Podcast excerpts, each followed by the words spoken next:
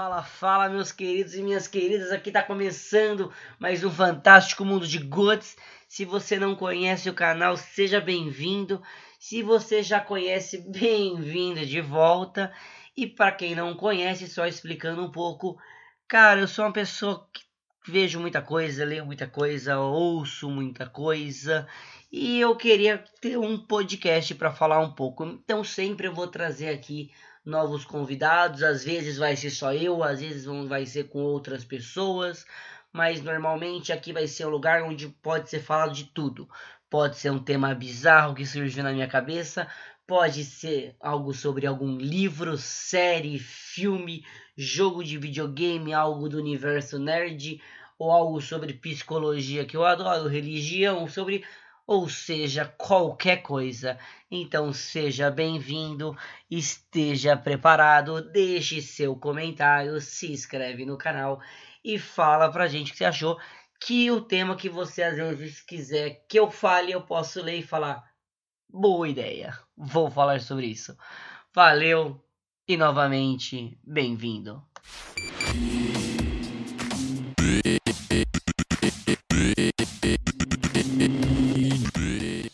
Fala, fala, fala, senhoras e senhores. Hoje vamos aqui gravar mais um fantástico mundo de goods. Dessa vez vamos dar sequência na série Kingdom Hearts. E para gravar comigo, temos aqui a Rita. Oi, pessoal, vim aqui falar de Kingdom Hearts por mais uma hora, se alguém quiser me escutar. Dessa vez não vai ser qualquer Kingdom Hearts. Vamos falar agora sobre Chain of Memories.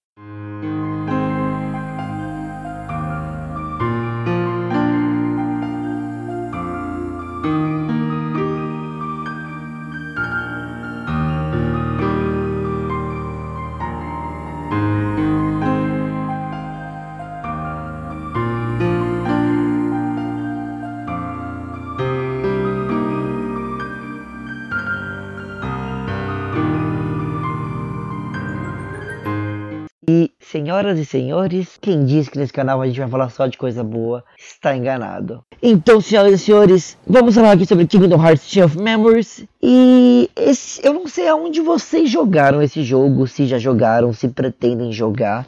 Eu pelo menos joguei no PS4, mas se me corrija se eu estiver errado, ele saiu em GBA, PS2, PS3 e PS4, sendo originário do GBA. É, então, era é isso que eu queria começar falando. Kingdom Hearts foi planejado para ser uma série em que os jogos principais, o 1, 2 e 3, iam ser para console e todos os jogos que iam só é, acompanhar essa história meio que paralelamente iam ser para console, para iam ser para portátil. Então, Kingdom Hearts 1 é para console, o 2 é para console, o 3 é para console. O Chain of Memories saiu originalmente para Game Boy Advance. Então, ele foi um jogo completamente diferente, porque para quem sabe, o Game Boy Advance é um jogo da Nintendo. Isso era outra empresa, era outra coisa, era outro sistema, teve que fazer juntar com a Disney, foi uma enrolação. Mas quando jogo. ele saiu, ele fez sucesso na época, né? Porque querendo ou não, ele é um dos jogos bem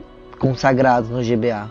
Hum, eu não sei. Não tem nenhuma informação aqui sobre o sucesso desse jogo. É que o que aconteceu no começo, as pessoas acharam que esses jogos que não eram da linha principal de números iam ser só spin-offs desimportantes, iam ser só filler. Foi aí que as pessoas erraram, né? é... né? Porque eles complementam a história, né? Cada, é... cada um dos spin-offs não são bem spin-offs.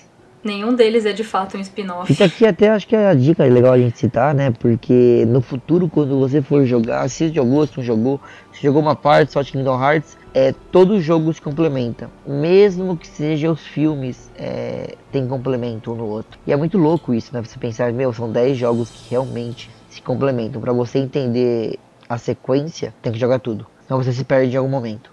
Exatamente. E o Chain of Memories, ele saiu para Game Boy Advance num formato pixelado em 2D. E a diferença de gameplay é que esse jogo é baseado em cartas. E aí a gente aborda isso mais pra frente. E quando ele foi remasterizado em 3D para PlayStation 2, ele ficou diferente. E foi aí que ele lançou nos Estados Unidos e foi aí que as pessoas começaram a perceber que talvez a história não tivesse spin-offs. Assim, né? A, a, história, tanto no GBA quanto nos outros, é a mesma, né? Eles seguem tudo igual. Só muda realmente a jogabilidade. Que, como a própria Rita falou, a gente vai falar mais pra frente disso. Mas, para ninguém se preocupar, a história se mantém igual, né?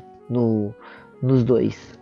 Exatamente. Você quer dar o resumo da história ou quer que eu fale? Ah, vamos falando um, um pouco que junto, né? A história começa, ela, ela já vem cravada no final do. Acaba o primeiro, já inicia o Team of Memories. É assim, não é, ah, passou-se dias, não, é, é sequencial. Realmente sequencial. Um dá vazão uhum. pro outro. Não dá para você entender a. Vamos supor, não dá pra você entender o 2, acho que sem o Team of Memories. E sem o 352 barra. Não, 358 barra 2, né? Não dá pra, pra entender o 2 sem esses dois. Ficou meio confuso, mas. Kingdom Hearts é confuso, é isso aí. Eu acho que dá muito bem para você ir do 1 pro 2 e depois jogar o Chain e o 358. Hum.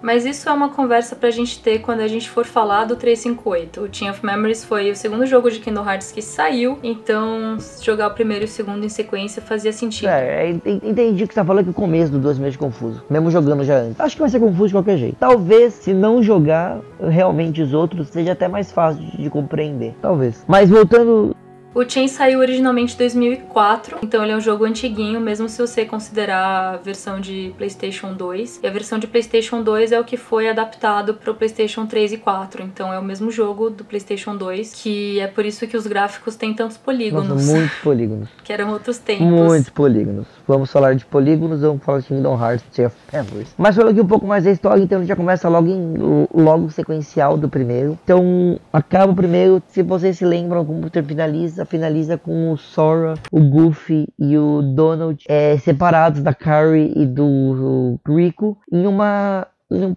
uma cidade, em uma terra meio que deserta, andando numa trilha.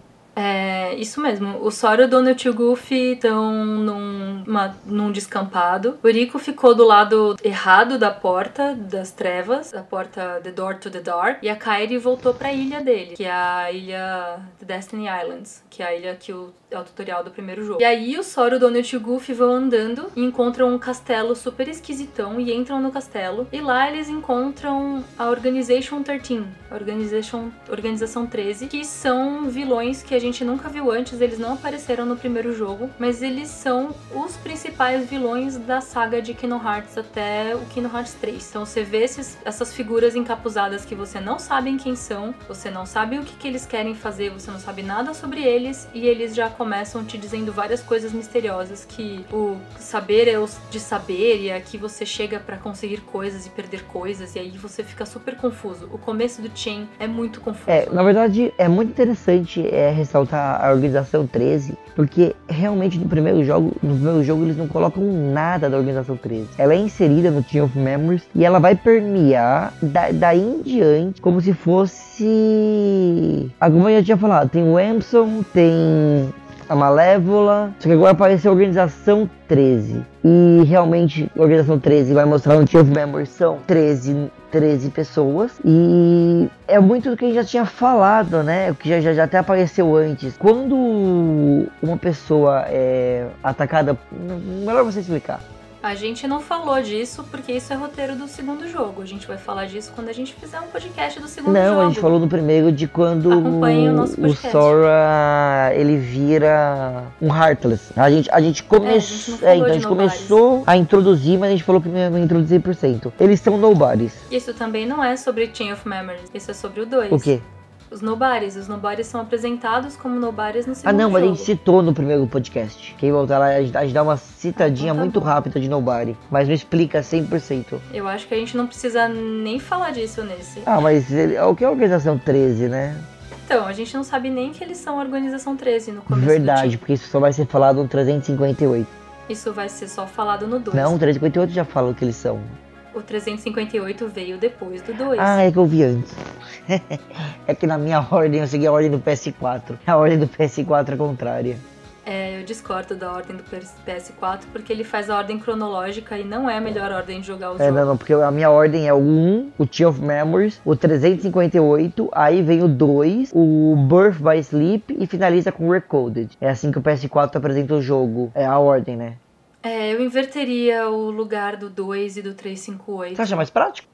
Mas tudo bem. A questão é que o Sora entra no castelo e aí aparece o Axel, que é um dos, dos números da organização, e ele te dá umas cartas. E aí você descobre que o jogo não tem a mesma mecânica que o Kingdom Hearts 1. Ele tem uma mecânica de cartas e você tem que sempre jogar uma carta mais forte que a carta da pessoa. As cartas são numeradas. E nisso você tem um deck de cartas de das suas memórias. E aí você vai entrando em salas que são os mundos da Disney que você visitou no primeiro jogo. E aí, quando você anda em todas as salas daquele mundo, você muda de andar. E entre um andar e outro tem as histórias, o roteiro de Chain mesmo. E nisso você vai descobrindo que o Sora tá indo do térreo até o último andar, tentando entender por que, que ele tá precisando salvar a Naminé. E aí você fica, quem é Naminé? Nunca vi essa menina. É, tem uma frase que descreve descreve muito o que é esse jogo, né? Porque logo que eles entram, o próprio Axel fala: aqui é perder é achar, e achar é perder. Então, ou seja, é como se novas memórias fossem introduzidas na cabeça dele, coisas que ele teoricamente não lembrava, vão aparecendo quanto mais ele adentra, mais ele sobe no castelo. Então, por isso que é, por isso que é Memories é o título, porque como são memórias que já são voltadas à tona.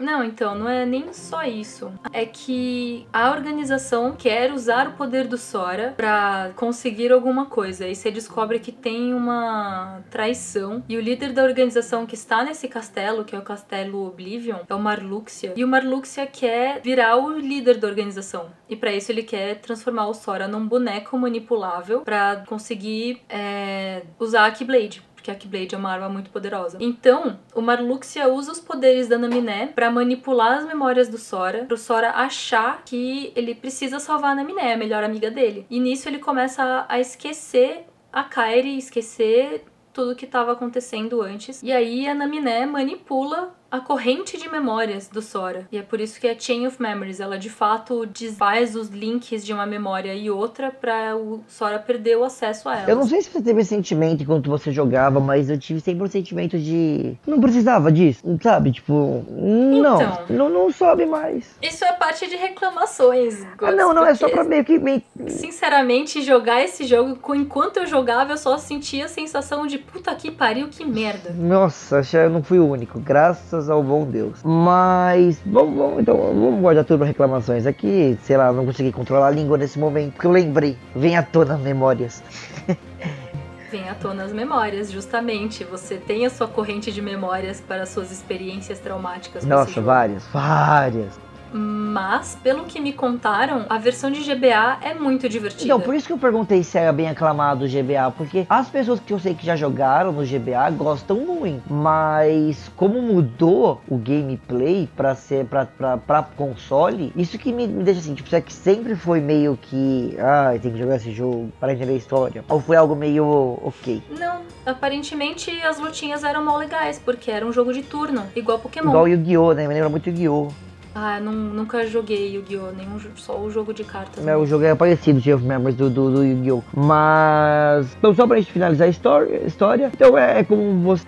Não, então, e aí, o que que acontece? O Rico também chega nesse castelo, que é o Castle Oblivion, mas ele chega no primeiro, no último subsolo. E aí, o arco dele é indo do último subsolo até o térreo. Na parte superior do castelo, tem alguns membros da organização, que é o Axel, o Marluxia, e a Larxene. E no subsolo tá o Vexen, o Laxaeus e o Zexion. É... O Vexen é um personagem que é um cientista. Então ele pega o Rico, porque o Rico tem um poder inerente muito forte, e faz um clone do Rico. E nisso o Rico dá um pau no clone, e o clone fica triste e vai embora. E o Rico vai seguindo a jornada dele, fazendo um boss rush, porque ele nunca participou da jornada dos outros mundos, mas quem tá dominando as memórias do castelo é o Sora. Então ele passa por todos os boss do jogo. Sim.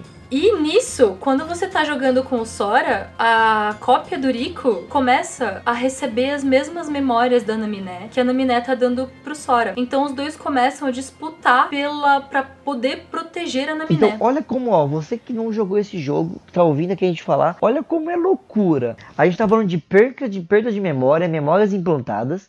A gente tá falando de clonagem e a gente tá falando que, tá, que o jogo se passa basicamente em duas partes, de baixo para cima, da, da metade, que é o Rico que tá subindo, e o Sora, que é do meio para pro, pro topo. Olha como isso já confunde a cabeça do ser humano. É, então. Aí o final do jogo eu acho muito legal, porque. Pelo menos o roteiro, né? A história, a narrativa. O Sora derrota o Marluxia. E aí a Naminé ajudou ele para conseguir fazer isso. E aí, em outra cena, o Axel consegue matar o Marluxia também, porque na verdade era uma conspiração contra a organização. E o Axel era meio que um agente duplo que precisava destruir os traidores, pipipipopopó. Eu acho o Axel, inclusive, um personagem muito bom. 100%. Ele é, ele é o único da, da 13 que, que realmente vale a pena. e aí a Naminé fica muito mal, falando: Nossa, Sora, você me protegeu, mas eu não sou de verdade, as suas memórias não são sobre mim. E aí o Sora fala: Não, tudo bem, eu te conheci agora e tá tudo de boa, eu gostei de você, você é minha amiga. E aí a Naminé fica tão grata que fala assim: Olha, Sora, eu consigo recuperar as suas memórias e reencaixar a sua corrente de memórias de novo, mas para isso você vai esquecer tudo o que aconteceu nesse castelo. E é uma decisão sua. E aí o Sora fala tá bom, mas eu quero que você prometa para mim que quando eu sair daqui a gente vai ser amigo de novo. E aí ele escreve no caderno deles é, agradecer a Naminé, thank Naminé, e aí ele entra num casulo pra Naminé poder fazer esse, essa manipulação de memórias de novo. E aí quando ele entra no casulo, Uriko consegue chegar no topo do castelo. A Naminé conta para ele tudo o que aconteceu e pergunta se Uriko gostaria que ela fizesse isso também com ele. E aí Uriko fala: "Não, eu quero lembrar de tudo o que aconteceu, mesmo as partes ruins, porque o lado bom e o lado ruim faz, faz parte de quem eu um sou. Puta e... homem, eu vou ser bem sério. Uma puta decisão. Ah, sim, aí começa o arco de redenção do Rico, porque tecnicamente o Rico foi o vilão do, um vilão do primeiro jogo, que no final ele faz uma coisa boa, mas ele não se. A gente não viu o lado dele da história Exato. nunca, sabe? E aí também dando, dando sequência legal nesse final também, porque é um. Querendo ou não, o jogo pode ter alguns defeitos que a gente vai falar mais pra frente, mas um defeito que eu não vejo, por exemplo, é o cenário. É muito bacana esse cenário final, né? Ele entrando nessa, vou chamar de incubadora para ficar meio, meio, meio dormindo para ela voltar as memórias dele. Então, é é, eu chamo de ovo porque tem formato é. de ovo. Se você já viu um, um, mangá da Clamp chamado Angelic Layer, os personagens vêm uns, umas caixas que são formato de ovo, parece uma daquelas. É bem próximo, né? Quando, quando nessa, essa conversa final do Sora com a Nami é muito boa. Mas assim, é muito boa. Porque não é uma conversa curta, não é uma conversa de um minutinho. Eu acho que vai ser sem brincadeira, uns 5, 6 minutos de, de papo. Só que aí que, tipo, a gente volta a ver aquela inocência do Sora um Sora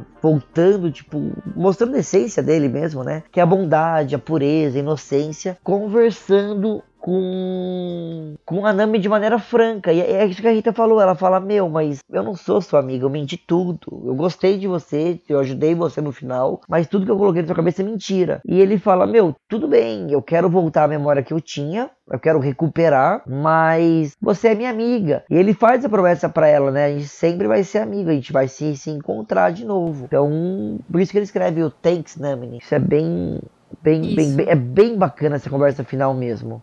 Exatamente, eu acho muito emocionante essa parte porque mostra que o Sora ele é meio ingênuo, mas ao mesmo tempo ele não é. Ele sabe que as coisas ruins acontecem e ele fala: tá bom, é, as pessoas podem melhorar, as pessoas podem mudar. Eu acho que isso é uma esperança que o Sora passa muito bem como protagonista. Exato, é como se ele fosse uma criança numa mentalidade de um adulto. Porque assim, tem horas que você olha e você fala assim: ah, mais ou menos, ele tem 13 anos, né? Mas ele tem umas coisas maduras, né? Ele tem umas tipo, a, a, o papo dele, mas seria tipo, ah, legal, a gente vai ser amigo para sempre. Mas assim, é uma, uma. É um roteiro maduro, querendo ou não. É ele falando, tipo, não me ah, importa sim. se você fez maldade ou se você foi ruim comigo. Eu gostei de você e eu tô aqui para te ajudar, tá do seu lado. Então é legal como eles trazem isso à tona, sabe? Eu.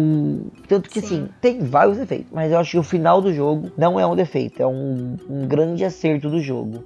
Agora, é, Chain of Memories é muito importante na minha cabeça para a narrativa de Kingdom Hearts, porque pular do primeiro jogo pro segundo jogo é muito esquisito. Saber o que aconteceu no meio do caminho é muito satisfatório. E aí aqui, God, você pode reclamar do gameplay. Assim, vamos, vamos ser honestos. Talvez se fosse mais curto, eu gostaria mais. Talvez, não sei. Coisas que me incomodaram muito no, no no gameplay. Como você falou, realmente é importante esse jogo. Ele vai te introduzir a organização Ciao. 13, ele vai é, introduzir personagens que vão ser essenciais até o final da franquia. Só que, porém, contudo, entretanto, a jogabilidade é asquerosa. Se eu não tiver jogado no modo fácil, porque assim, eu fui, foi o conselho que a Rita me deu, ela falou, meu, jogue no fácil. Porque ela falou, nem jogue, só que lê o mangá que vai ser melhor. Eu falei, não, eu vou jogar. Porque eu comprei o jogo, eu tenho que jogar. Um idiota.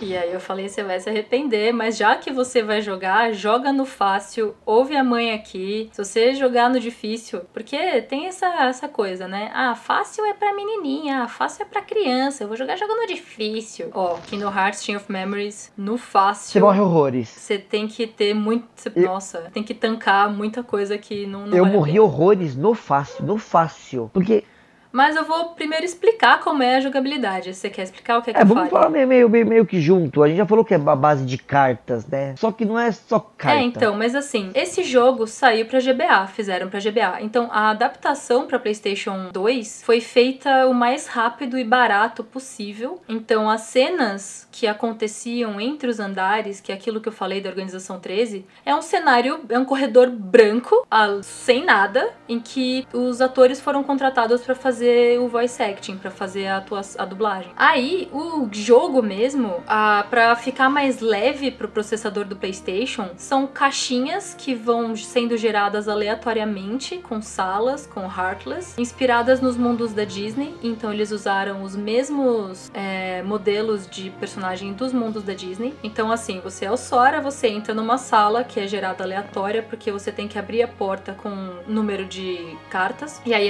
abre uma sala aleatória E aí você tem um pseudo labirinto para pegar a chave de abertura, a chave de meio e a chave de encerramento de um mini arco do, do mundo da Disney, que é sempre muito corrido. E aí no final você pega a última chave para abrir para a parte de história que importa. Então era muita chatice. Você tinha que passar todas as salas, ficar farmando para conseguir as cartas certas para abrir as outras salas, para aí finalmente ver a história. Lava, passa e põe no varal repetidas vezes. Repetitivas vezes. Outra coisa que acho também legal falar da, é. do, do, gameplay é uma, uma, uma, coisa que é legal das cartas, tá? Isso, isso eu achei bacana, não posso, não posso criticar, vai ser escroto se eu criticar criticar. Quando você tá no mundo, você vai de sala em sala, como a Rita falou. Você escolhe qual carta você quer usar para abrir a, a próxima a próxima sala, digamos assim. Então você pode escolher uma carta tipo muitos inimigos, você usa essa carta. Ou você pode, claro que tem pré-requisitos para cada, cada sala, mas você pode escolher uma sem inimigos, uma tipo tudo no, no, no breu, no dark. Então é legal porque isso dá um tipo uma liberdade como você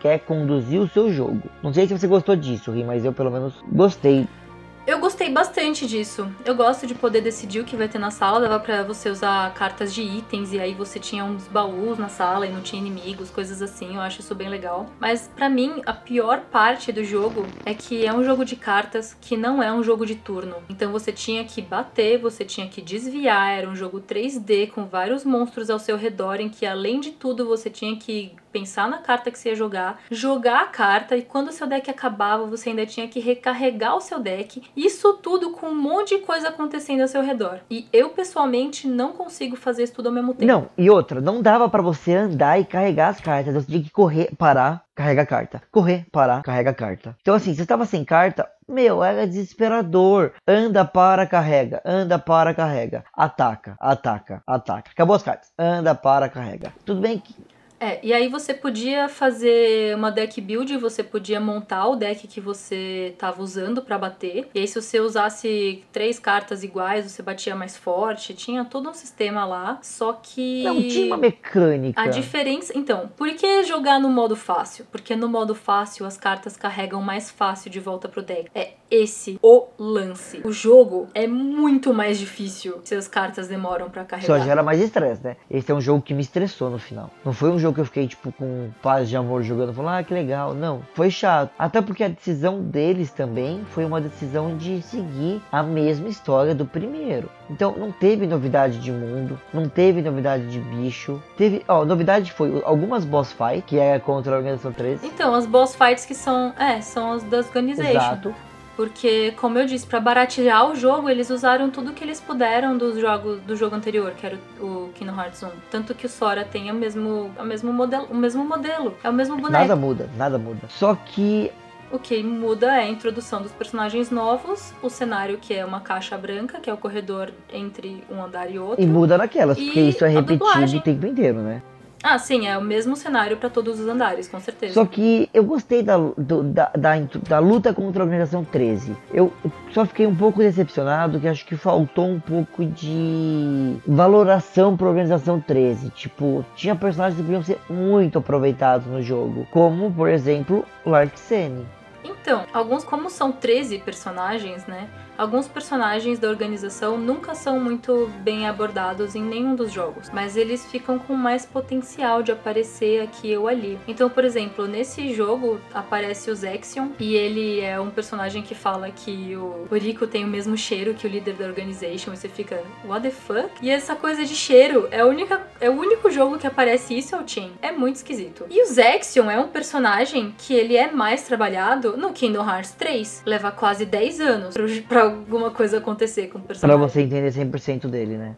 É, pra você entender a perspectiva que ele tem da história, pra você entender o personagem melhor. Porque querendo ou não, é, 13 são muito personagens. Eu não sei se foi pensado nisso, mas tem, tem o número 13, que é do número do azar americano. Às vezes foi por isso, até a organização 13, 13 caras. Mas, cara, tem tanto personagem da organização 13 que podia, tipo, render um jogo só com eles como vilões. Porque cada um é tão único. Eu não lembro o nome, por exemplo, Ah, do, do vilão que tem o livro, que ele luta através do livro.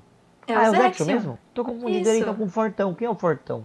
É ah, confundi os dois, é isso. Ele, e- e- Ah, então tô, tô, tô falando a mesma coisa que você. Mas outro também que é explorado no segundo, que é uma luta muito louca do segundo e não é explorado no Chain of Memories, é o dos dados, cujo nome também eu esqueci. Ah, mas ele não aparece no Chain, ele aparece só no Só. segundo. A luta dele contra. A luta contra ele no 3 é bem legal Ah, também. ele volta no 3? Não, não joguei Esse é ainda. o Luxord. Mas eu acho que faltou uma exploração maior. Tipo, eles ficaram Ah, isso com certeza, mas ao mesmo tempo, se você explorar demais vários personagens secundários, você peca no personagem principal. Ah, não, mas O foco dessa história é o Ah, não, Sora. mas não vários secundários, mas assim, cara, não precisava re- refazer todas as histórias. Podia ter, sei lá. Ah, é que eu acho que faria mais sentido se a organização tivesse sete nego, não 13. Então, também acho, menos, menos caras. Não ia ser ruim também. Não ia ser uma ideia mal, mal pensada. É que eu não sei, tudo, tudo esse jogo me incomoda alguma coisa. Seja a história, que é como se fosse uma história chupinhada de algo que já teve. Seja os vilões que não são tão, tão explorados, são vários. Tipo, a jogabilidade do Rico parece que é uma jogabilidade mil vezes melhor que a do Sora. Pra quem não sabe, terminando o jogo normal do Chain of Memories, é liberado o Chain of Memories Rebirth. O Rebirth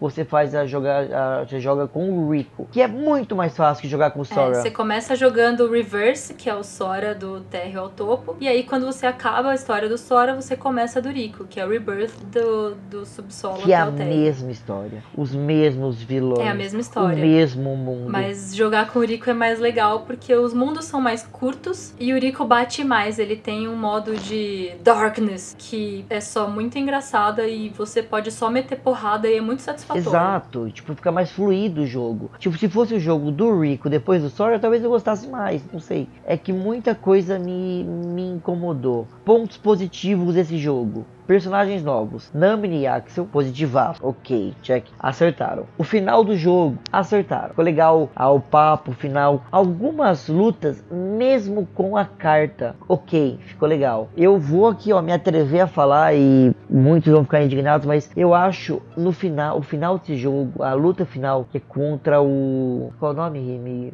É contra Marluxia. Marluxia. A luta final contra eles, eu acho que são, são três lutas consecutivas, como todo bom Kingdom Hearts, nunca é uma só. É de 3 a 15 lutas. A do Marluxia é uma das que eu mais gosto, porque eu acho muito pensado os golpes, a história, o que ele quer dizer com tudo que tá acontecendo. Por exemplo, ele tem um golpe que ele te faz perder todas as cartas. Meu, isso pode ser muito bobo, pode, mas se você jogou o jogo durante 20 horas, que é isso que dura mais ou menos, 20, 23 horas, não sei o tempo que a pessoa joga, nem que seja 18 horas. Você pegar um vilão que o, que o básico dele é te tirar as cartas, pô, puta gameplay, puta coisa inteligente, tá ligado? É, mas só os boss da Organization fazem qualquer tipo de ataque que não são só um ataque normal. Os outros Heartless é tudo uns Heartless bocó. Não, e são, não são nem inteligentes pra atacar os Heartless. Mas essa luta final é uma das lutas que eu, que eu mais gostei. Não por dificuldade, não por, por inteligência. É, eu acho que porque eles, mesmo mostrando pouco, o Marluxia é um personagem interessante. Ele vai no Castle Oblivion em busca de alguma coisa que a gente não sabe o que é ainda. E ele quer atrair a Organização 13 pra achar alguma outra coisa que a gente também não sabe o que, que é. E ele é um personagem que você vê aquele homem de roupa preta enorme com aquele cabelo rosa e uma foice que solta pétalas e ele dá um dano desgraçado. Dá.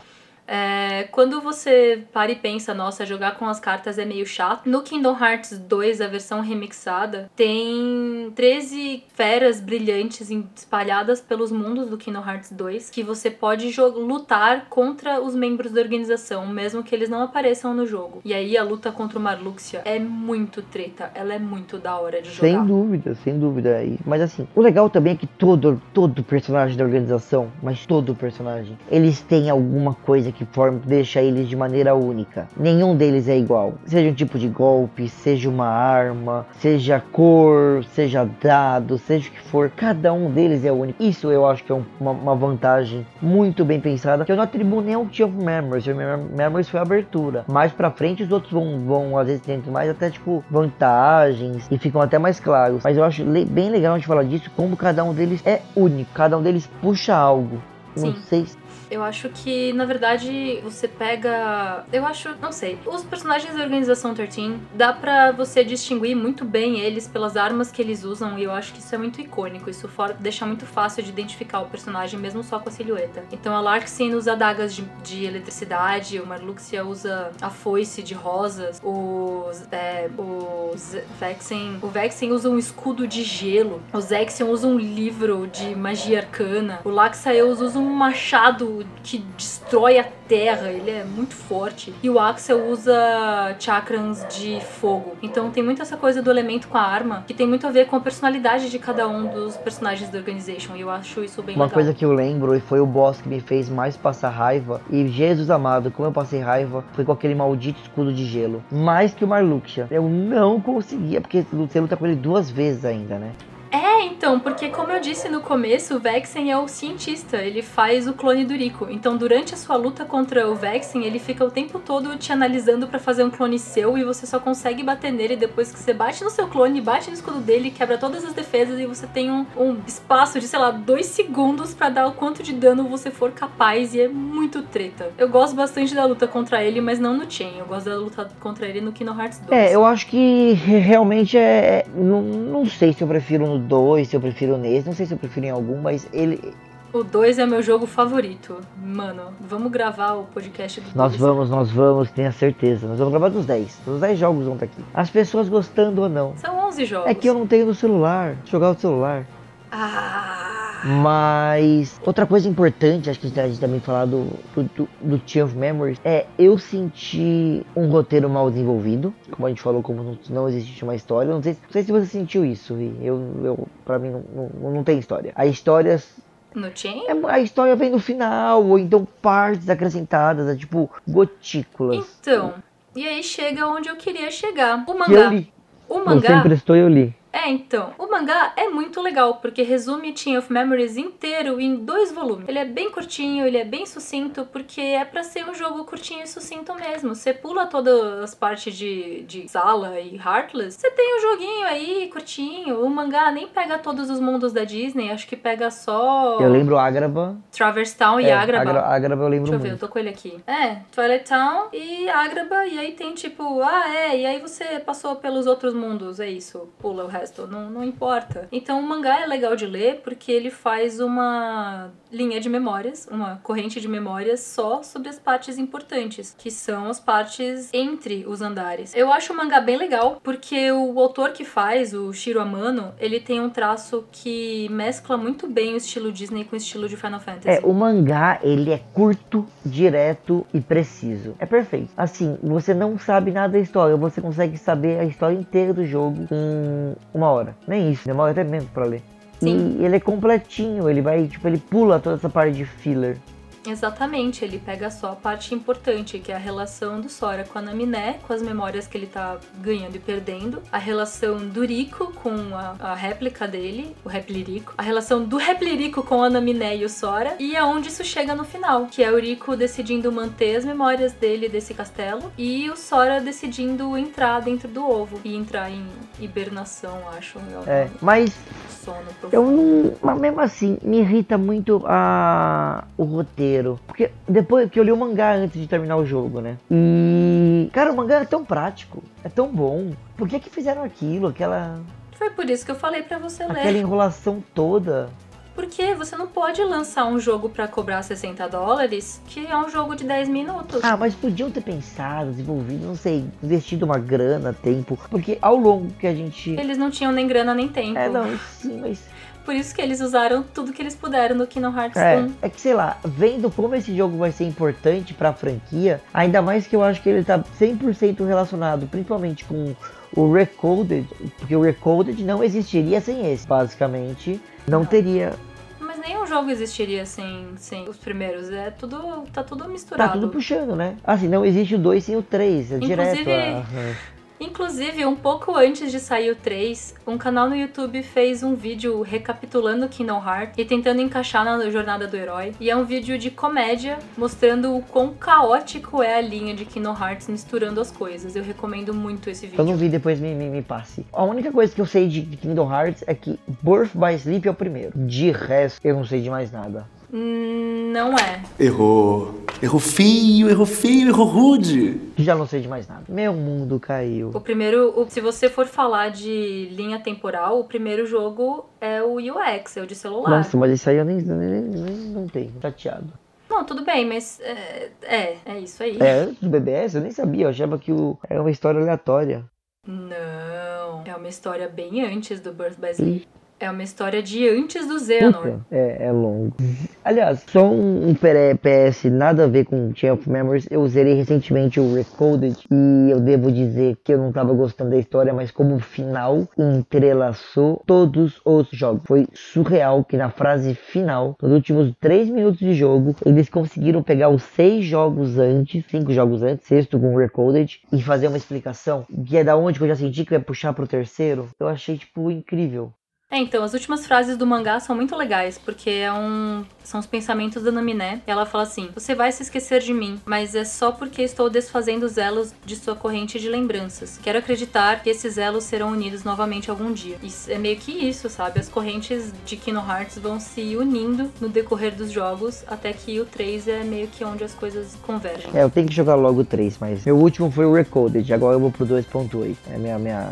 É, o, a minha tristeza é que mangá de Kingdom Hearts, tendo Kingdom Hearts 1, 2, Chain of Memories e 358. Nunca fizeram mangá dos outros. Tá começando a sair o mangá do 3 e isso tá me deixando bem feliz, porque o mangá do Recoded ia ser uma mão na roda. Eu ia adorar, porque eu acho o Recoded um jogo muito É que eu não joguei, né? Eu vi Mas a filme. gente chega a isso. É que O meu era filme.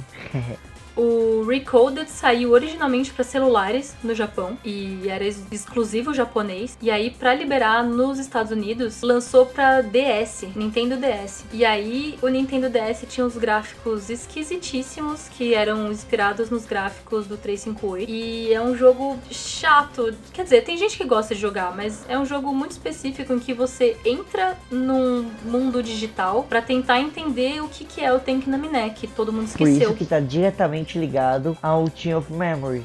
É que Isso. assim, vai passar o Chain of Memory, ninguém vai falar desse. a- até surge algumas partes do Grilo Feliz falando: Nossa, e aqui tem um Tank Namine, o que, é isso? Ah, não sabemos. E foda-se, vamos seguir vida. Só que aí eles decidem É. lá no futuro, passando o 2, passando o 358, passando o BBS, no Recoded eles falam: Vamos voltar a isso. Alguém da criação deve ter batido na mesa e falou assim: Ó, já sei, vamos lançar É, um então. filme barra jogo, né? Que na minha, pra mim veio como filme. Então, aí, quando eles foram fazer a versão remasterizada pra PlayStation 3, que é o 1.5, que é o jogo. É Ah, 1.5 pera. mais 2.5 Re- Remake. Não, pera. O 1.5 é o primeiro jogo, o Chain e o 358, não é? Isso, é. É o 1. E o 2,5 é o BBS 2, e o, o BBS Recoded. e o Coded. O que que acontece? O 1 e o 2 eram pra console e continuaram pra console e a versão de PlayStation 2 pra PlayStation 3 foi suave. O Chain e o BBS também deu certo a adaptação. Mas o Coded e o 358 eram pra DS e pra fazer a transição pra PlayStation 3 ia ser impossível. Então eles só fizeram uma versão teatro pra que você conseguisse assistir a história. E aí, pra PlayStation 4, eles só relançaram um e-mail mais o 2,5. Que é o meu. Então, Que é esse é, que eu comecei a jogar. que é um jogo chamado Kingdom Hearts The Story So Far, e é um e-mail mais um 2,5. E depois tem o outro que é o Kingdom 2.8. Hearts, que é o 2.8. Que esse eu estou para comprar para gravar os próximos três. Que aí. O 2.8. Você tem não. isso? Você tem o ainda não, vou 2.8? Ah, ah, então você não jogou o DDD, você também não viu o Unchained, você... Ai, Good, tem Não, ainda coisa. faltam 4, 5 se contar com o celular, né? Esse ano foram 6. É que o Unchained X é meio que o Union Cross, é meio que a mesma história, só que a versão animação 3D bonita e a versão de joguinho de celular. Mas isso são histórias para os capítulos. Então é isso, pessoal. Antes da gente finalizar aqui, Rita, vamos lá. Me tira aquelas perguntas. Primeiro a nota, né, desse... Ah, mas tem... Oxi, você esqueceu o final do jogo, Goods. Não é? A bolota? Não, é... Quando você completa o Team of Memories, tem um final secreto, que é a luta do Rico contra o Roxas. Menina, nem lembro disso. Oxi, é uma luta do Rico contra o Roxas na The World That Never Was, na chuva, que é retomado depois no 2, e é- foi um, um trailer super badalado e tava todo mundo gritando, tentando descobrir quem era aquele personagem loiro que tinha duas Keyblades. Meu, esse final. Isso foi no... No Chain. Nossa, na minha cabeça saiu no 2 isso. Não, isso é o Secret Ending do Team of Memories. Então você passa esse jogo inteiro penando pra que o boss final seja o Marluxia, que é um boss da hora. E aí você vê o Secret Ending e aí a hype volta inteira como se ela nunca tivesse caído. É muito impressionante. Menina, eu juro que eu não lembro disso. Tô tentando puxar aqui na memória, mas tá. E eu joguei 100% esse jogo. Mas devo ter deletado. Hum. Porque essa luta que eles mostram no futuro é a luta do 2.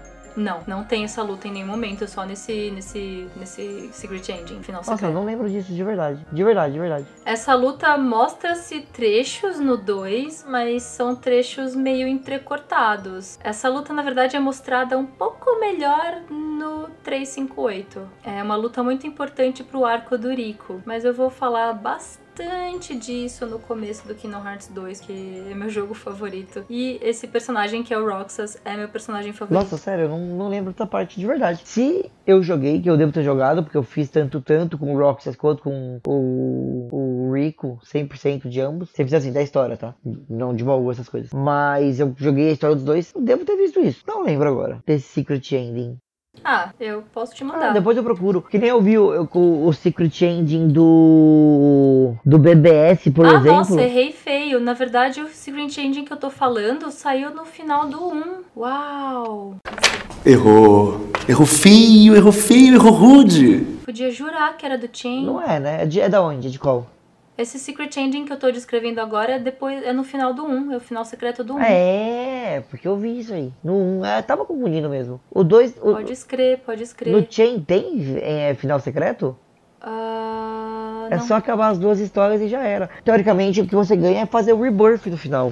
Ah, sim, mas isso não é secreto, isso é parte do jogo. É. É, o Secret Ending do Kingdom Hearts Another Side Another Story, que é essa luta do, do Roxas contra o Rico.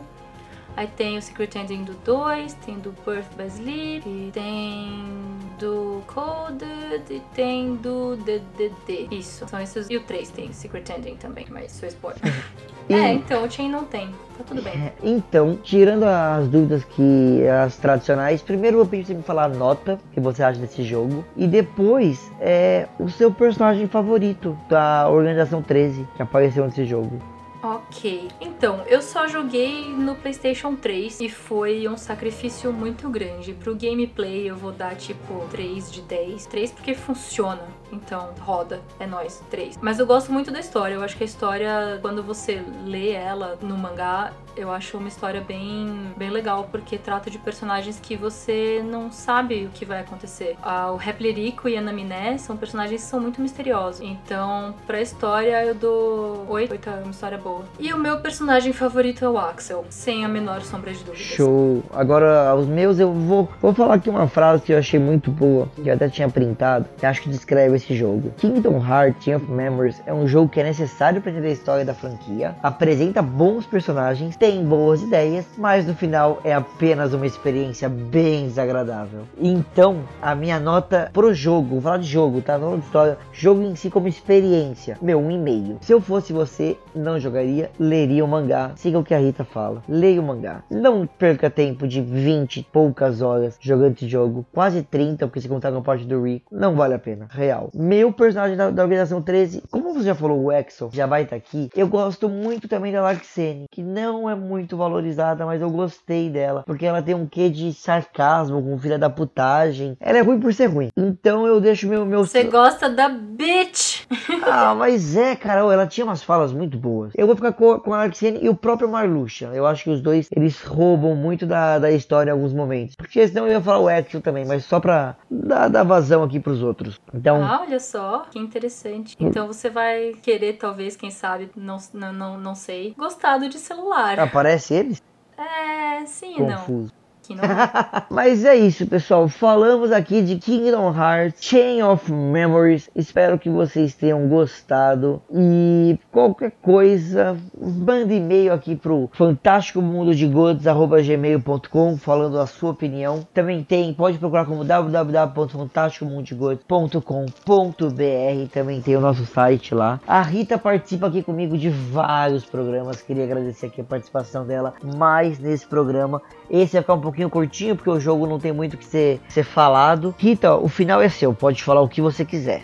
Ah, muito obrigada por me chamar. Eu simplesmente amo esse jogo, adoro conversar sobre Kingdom Hearts. Eu queria anunciar aqui publicamente que ontem eu fiz a minha tatuagem de Kingdom Hearts. Opa, e... nem eu tava sabendo. Tatuou o quê? Conta pra todo mundo.